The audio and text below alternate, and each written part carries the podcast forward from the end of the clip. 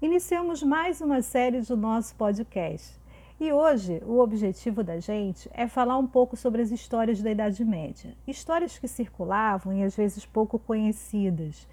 E hoje nós vamos trazer uma pequena história, um pequeno conto do livro Contos do Vampiro. Isso mesmo, Contos do Vampiro.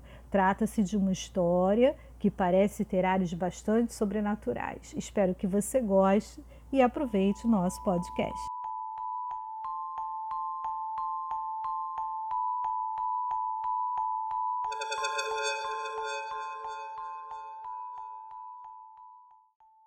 Prólogo: O Rei e o Mendigo.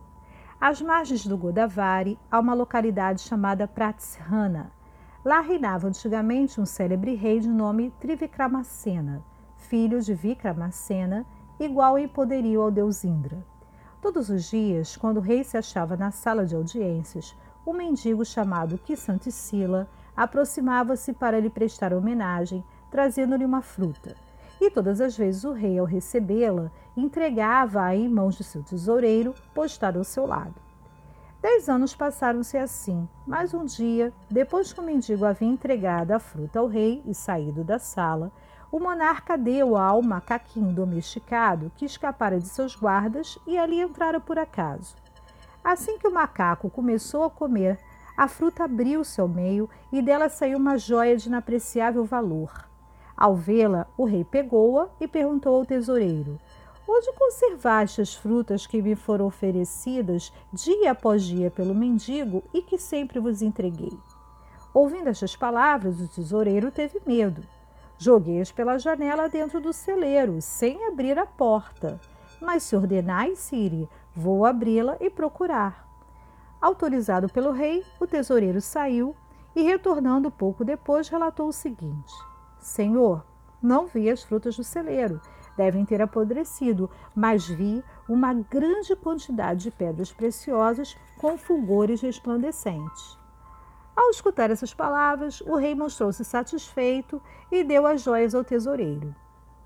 No dia seguinte, ao vir o mendigo, como habitualmente, perguntou-lhe o rei: Mendigo, por que me homenageias desta maneira, gastando uma fortuna dia após dia? Doravante não aceitarei mais tuas frutas enquanto não te explicares. Assim falou o rei. Então o mendigo, chamando-o de lado, disse-lhe: Devo fazer um encantamento que requer a assistência de um homem de grande coração. Ó vós, o mais corajoso dos seres humanos, imploro vossa ajuda. Assim o farei, prometeu o rei. E o mendigo contente continuou. No décimo quarto dia da lua minguante, deveis procurar-me quando a noite chegar. Esperar-vos-ei ao pé de um baniã, no interior do grande cemitério. Assim o farei, disse o rei, e o mendigo, que Santicila, retirou-se bem alegre. Quando chegou o décimo quarto dia, o rei de grande coração lembrou-se do pedido do mendigo e de sua promessa. Ao cair a noite, saiu do palácio sem ser notado, vestido de negro, com uma espada na mão. Dirigiu-se ao cemitério. A massa amedrontada das trevas expressas atrapalhava a visão. As chamas das piras fúnebres formavam inúmeros olhos temíveis.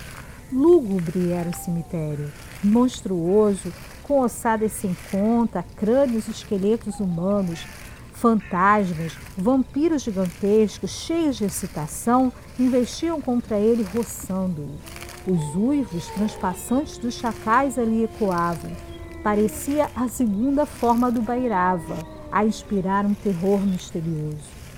Mas o rei não se perturbou, procurou e descobriu o mendigo ao pé do Baniã, traçando um círculo mágico. Acercando-se, falou: Eis-me aqui, mendigo. Explica-me o que posso fazer por ti.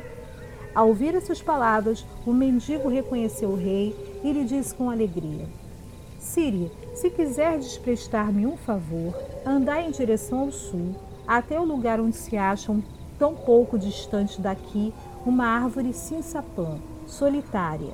Dela pende enforcado o cadáver de um homem. Trazei-me esse cadáver, ajudai-me assim, ó herói.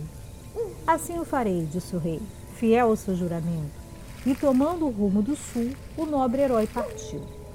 Andava no meio das trevas por um caminho assinalado pelos fachos das piras ardentes. Atingiu, assim, não sem esforço, a árvore cinza-pã. Queimada pela fumaça das fogueiras, a árvore cheirava a carne crua. O rei viu então, pendente de um ramo mais grosso, um cadáver semelhante a um fantasma. Subiu, cortou a corda e deixou-o cair por terra. Ao cair, o cadáver soltou inesperadamente um grito, como de alguém que estivesse sofrendo. Suspeitando de que ele ainda estivesse vivo, o rei desceu e friccionou-lhe o corpo compassivamente. O cadáver riu de modo sinistro. O rei compreendeu então que ele estava possuído por um vampiro. Por que ris? disse. Vem, vamos embora.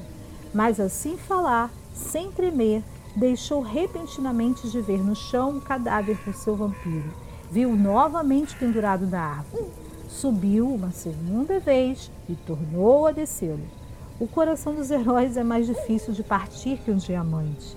Em silêncio, o rei Trivikramassena, então, colocou sobre o ombro o corpo possuído pelo vampiro e retirou-se.